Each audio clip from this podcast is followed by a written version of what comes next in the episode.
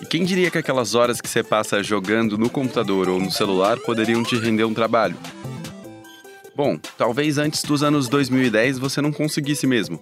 Mas cá estamos na década de 2020 e é quase um crime dizer que quem vive dos games ganha dinheiro brincando. Então, ao invés de dizer para sua mãe quando ela entrar no quarto: "Mãe, não dá para pausar meu jogo online", você pode falar: "Mãe, tô treinando aqui, meu".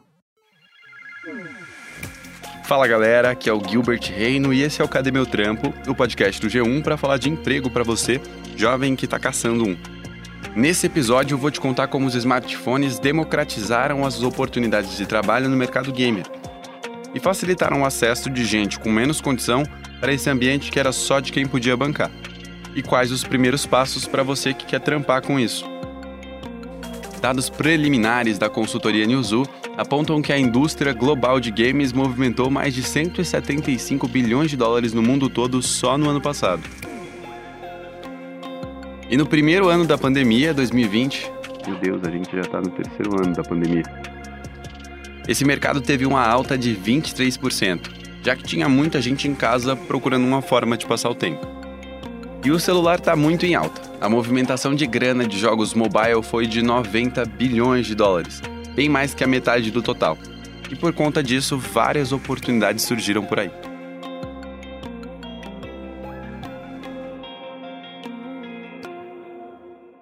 Um dos games que mudou bastante a realidade do cenário de atletas profissionais foi o Free Fire. Para quem não conhece, é um jogo de Battle Royale onde dezenas de jogadores caem em uma arena e precisam sobreviver para vencer. É um jogo de tiro. O Free Fire levou um tempo, mas ganhou espaço nas competições profissionais, dando espaço para novos talentos. Isso porque para jogar ele você não precisa de um ultra computador, pode rodar no seu celular mesmo que ele não seja de última geração. Meu nome é Raul Nascimento Faria da Silva, é mais conhecido como Toxplay, que é meu nick no game. É... Eu sou de Jacarepaguá, Rio de Janeiro, Cidade de Deus. E antes do, do Free Fire eu trabalhava num shopping, que é o Shopping Via Park. Tox, vindo da periferia, que tipo de situação você já passou e como que o game ajudou a mudar essa realidade? Olha, é... eu nunca, tipo assim, eu nunca passei fome, essas coisas assim. Dentro do básico eu sempre pude ter tudo. Mas é lógico que eu já passei um esperrinho com a minha mãe, porque teve uma época que a minha casa, toda vez que chovia, tinha infiltração. Então eu acho que isso daí, para mim, foi a, a coisa que mais marcou assim na minha vida, porque muitas vezes eu jogando campeonato, eu tinha que mudar minha mesa, meu PC, tudo de lugar por conta da infiltração, que começava a cair em cima do, do meu computador, tanto que eu já perdi mouse, já perdi teclado por conta disso. Tipo assim, dia de eu estar na rua e cada vez que chovia a infiltração lá em casa piorava. Então, dia de eu estar na rua, começar a chover, eu tinha que ir para casa. Chegava em casa, meu PC tudo molhado. Cara, e você comentou que trabalhou no shopping, né? Como é que era a sua vida de experiência profissional mesmo antes de você ser atleta de esportes? Por que, que você precisava de um trampo? Sim, eu trabalhei em shopping e trabalhei também numa loja de informática, porque na época eu fiz um curso que era um curso de microinformática que mexe com manutenção de celular, troca de touch, essas coisas assim do tipo. Troca de conector de carga de celular, então eu trabalhei um tempo nessa loja, mas não era carteira assinada já no, no shopping eu trabalhei de carteira assinada e na época eu precisava trabalhar para poder dar uma ajuda para minha mãe, porque só era eu e ela. E ela não estava podendo trabalhar por problemas de saúde, então eu tinha que trabalhar para ajudar ela e para me ajudar também, que na época eu fazia faculdade. Tá, mas beleza. E como se profissionalizar no game? Antes de continuar a história do Tox, eu bati um papo com o chefe do clube que ele trabalha, a Pen Gaming, um dos primeiros times de esportes aqui no Brasil. O Thomas Edbrook é CEO da organização e explica por que a chance de trabalhar com os esportes eletrônicos é maior do que trabalhar com os esportes convencionais, mas precisa ser muito bom. É, assim, não é uma coisa tão fácil, né? Não é, não é, não é uma coisa tão simples, mas assim, todo, tem um facilitador, né? Versus, por exemplo, um futebol ou, ou qualquer um esporte tradicional, né?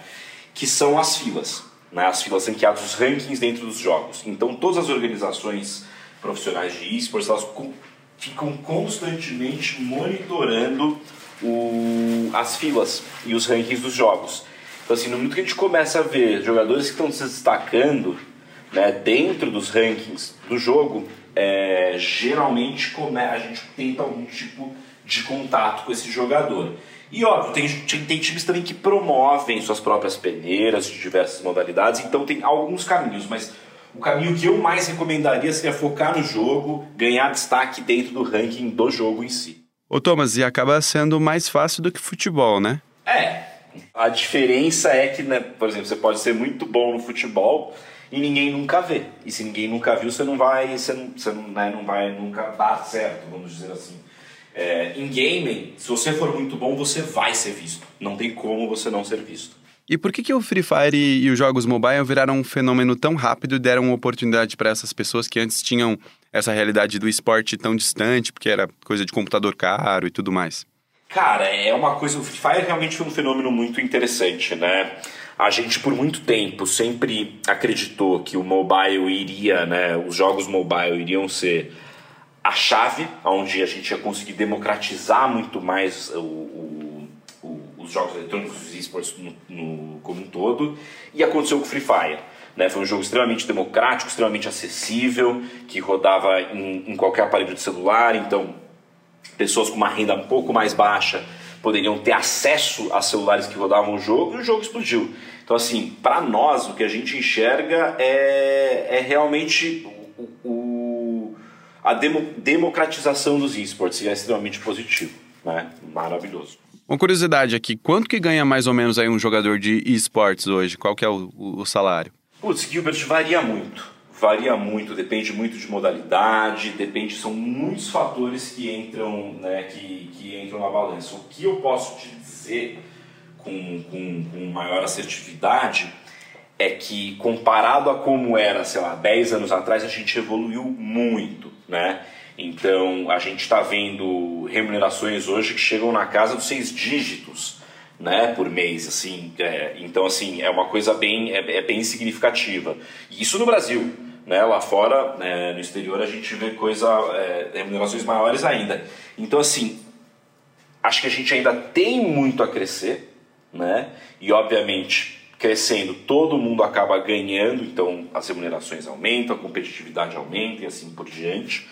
Mas é, a gente já está num patamar de, de, de remuneração para pro, pro, os jogadores já bastante interessante. Esses jogadores têm vários tipos de contrato, muitos deles bem parecidos com os contratos de esporte convencional, como uso da imagem, treinos, partidas e alguns contratam até em CLT.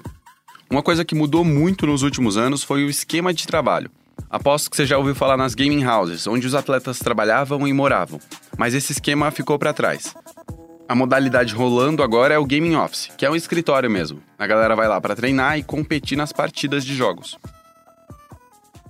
Thomas, a gente que está de fora fica pensando que essa carreira dos esportes pode ser meio curta. Qual é o futuro desses atletas digitais?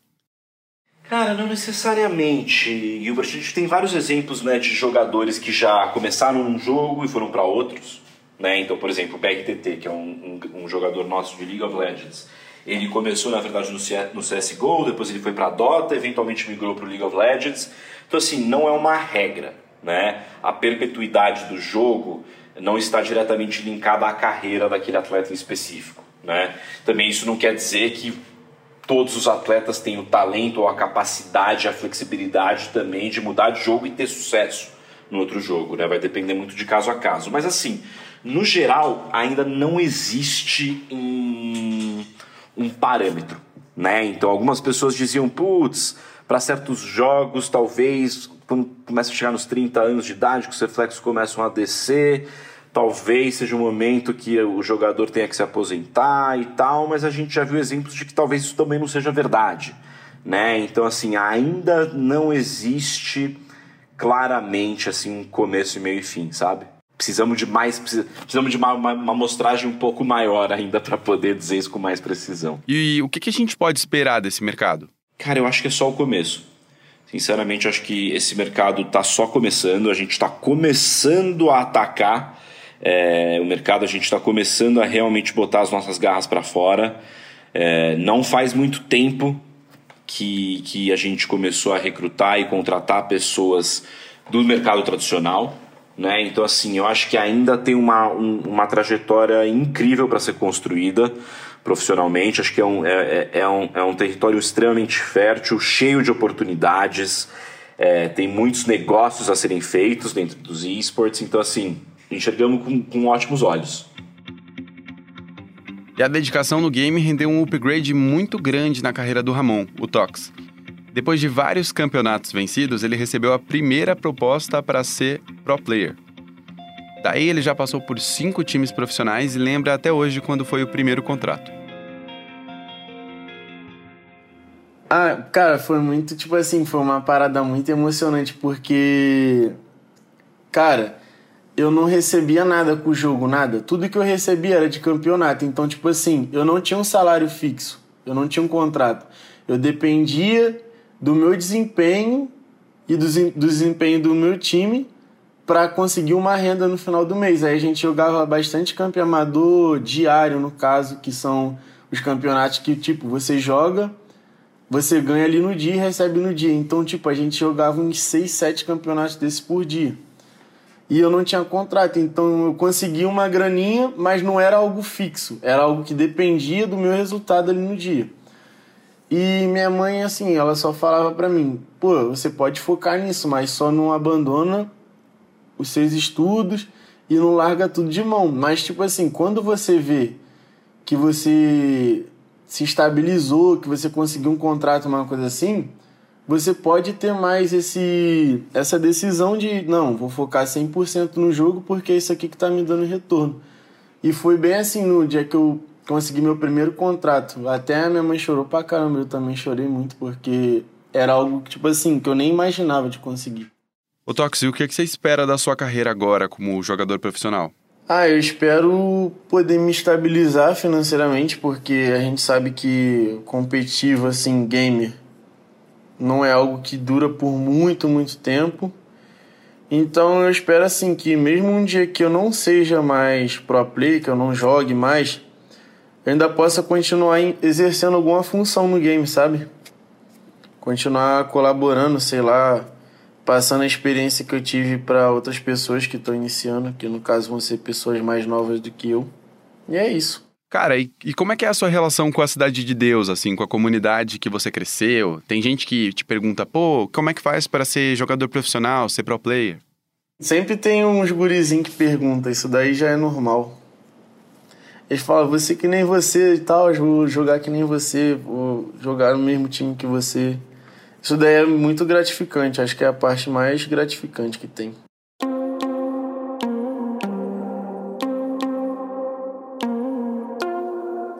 E além de quem joga profissionalmente por causa do celular, tem os empregos que os jogos mobile estão gerando.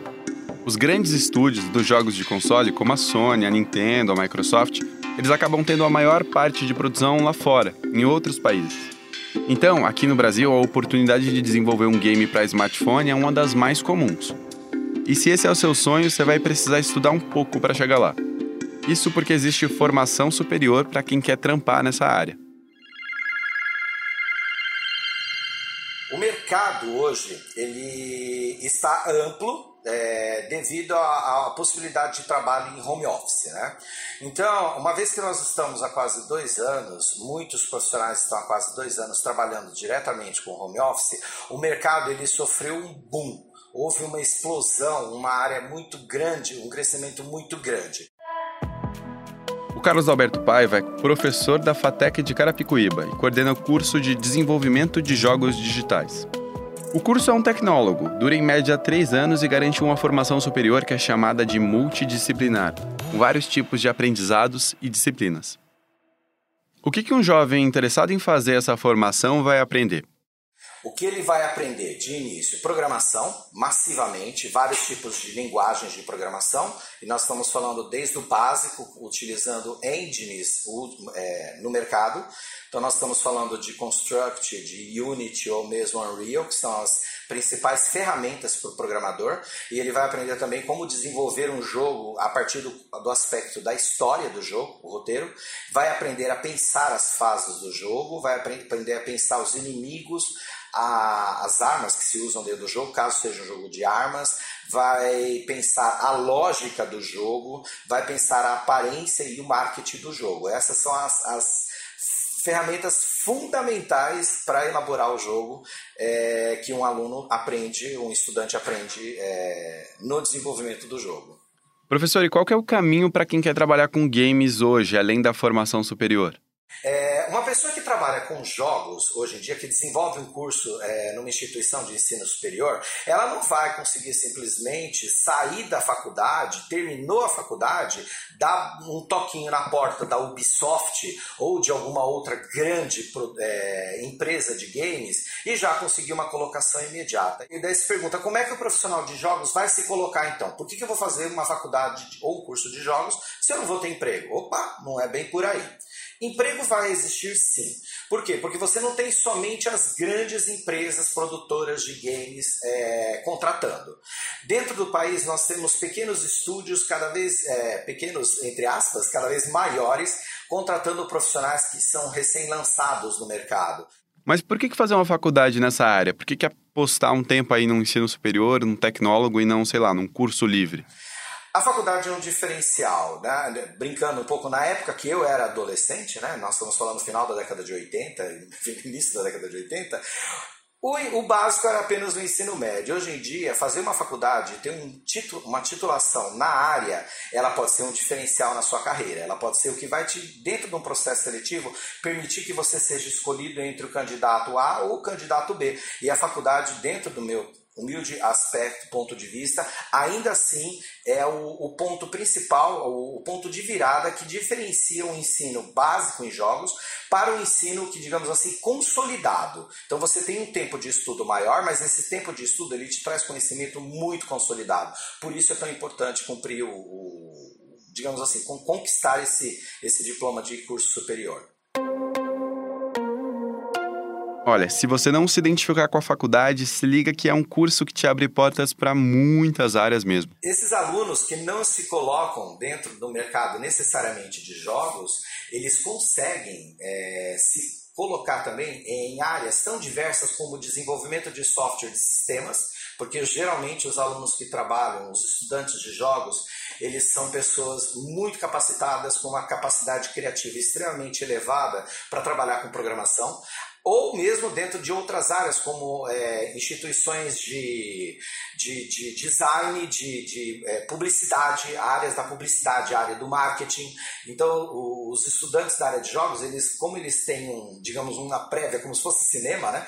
um pouquinho de conhecimento de cada área, ele pode se realocar, se não for dentro da área de jogos, dentro de uma dessas outras áreas midiáticas tão em voga no mercado. Os jogos eles estão sempre em transformação, né, professor Carlos? Eu queria te perguntar assim, o que é o futuro da área de games? Qual que é esse futuro? O futuro da área de games é investir naquilo que está vingando atualmente. Então nós temos duas, duas áreas muito grandes que estão surgindo aí no, no horizonte nos próximos meses, no máximo nos próximos anos. Os esports, né, os esportes virtuais. Lembrando que não é só desenvolver jogo para esportes, mas se preparar para trabalhar com um evento de esportes, né? Então você vai montar simplesmente um evento, você tem que ter infraestrutura técnica, você tem que ter conhecimento do evento, você tem que conhecer gente. Então é assim, é, a área de esportes é muito ampla. Ela, ela busca profissionais da área de games, mas também na área de eventos, muito forte. Então essa é uma área que está entrando e está dando bastante dinheiro, tá, Gilbert? Está dando bastante dinheiro. Tem gente já investindo em, em campeonatos nesse sentido. Uma das alunas do professor Carlos foi a Cristina Jade, ou só Jade, como a gente vai chamar aqui no podcast. Ela se formou em 2019 e hoje é game producer. Na prática, ela gerencia todos os processos que envolvem o desenvolvimento de um jogo. Mas a relação dela com os jogos começou bem antes dela imaginar que poderia trabalhar com isso. Eu eu sempre gostei de games, né? Joguei muito na, na adolescência. É, PlayStation 2 e tal, e vários DVDs piratas por aí. Eita. Mas foi assim que foi formado o PlayStation 2 aqui no Brasil, basicamente. Mas, é, quem nunca? Mas eu não via como área e como possibilidade, nem, nem pensava nisso. Eu acho que quando eu jogava games eu nem pensava que eram pessoas que faziam. E aí eu estudava artes cênicas, estudei um bom tempo artes cênicas, tipo, muito, queria muito ser atriz. E de repente eu virei a chavinha e falei, quer saber, eu vou entrar na área de tecnologia. É, e eu falei, poxa, vou fazer jogos digitais, porque parece, a facu... parece ser a faculdade mais fácil aqui dentro de tecnologia. Eu, eu, eu era tão inocente. eu não sabia o quão grande era jogos digitais. Mas, Jade, assim, como que você se tornou game producer, essa função que é meio de coordenação? Escolhi essa área porque na faculdade eu identifiquei que eu não programava, eu não desenhava, eu não era muito fã de ler livros de game design. Eu não modelava, não, anima, não animava. E eu falei, poxa, o que, que eu faço? O que, que eu sou? E aí eu comecei a participar de eventos da indústria de games e percebi que existia a área de administrar projetos, de, de administrar pessoas, administrar um produto. Comecei a pesquisar e me identifiquei muito. Eu percebi que eu era capaz de, de fazer aquilo. E foi nesses eventos chamados de Game Jams que ela conseguiu não só entender o que gostava, mas conhecer gente que trabalhava na área. Uma porta de entrada clássica para o mercado de trabalho. E só uma dica, viu? Isso funciona para muitas áreas, não só para games não. Para situar quem não é do ramo, uma Game Jam é uma verdadeira maratona de jogos. Os participantes são desafiados a criar games completos em um curto prazo de tempo, desde 48 horas até uma semana mais ou menos. Aí eles montam equipes onde cada participante do time fica responsável por uma coisa: roteiro, programação, criação de arte, animação, trilha sonora e, claro, alguém que vai gerenciar tudo isso, como era o caso da Jade. Agora, voltando para a história dela, por causa de uma dificuldade de inclusão da mulher nesse meio game, a Jade teve uma ideia para criar a própria Game Jam. Quando eu entrei em games, só tinham quatro meninas na sala de aula. E foi bem difícil, porque as pessoas viam a gente, tipo, elas não são capazes disso, às vezes sabe o que estão falando. É, achava que, que era um bicho, sabe? É, era muito esquisito. E foi assim no, no decorrer do, dos meus primeiros anos de desenvolvimento de games. Até que eu conheci as pessoas certas em determinado momento, assim, de, de rata de eventos. E a gente se juntou falou: vamos mudar a comunidade game, de, de, desenvolvimento de games, que é onde que nasce, sabe, o, o, produto. E foi aí que eu comecei com o projeto da Women Game Jam. É, me juntei com essas meninas. A Women Game Jam começou aqui no, no Brasil, em São Paulo. É, no primeiro ano já cresceu para os outros estados, no terceiro ano cresceu para outros países. Jade, qual que é o conselho para quem está começando na área, quem está meio perdido como você estava lá atrás? Olha, Primeira coisa, você não precisa ser a pessoa que precisa conhecer todos os jogos do mundo.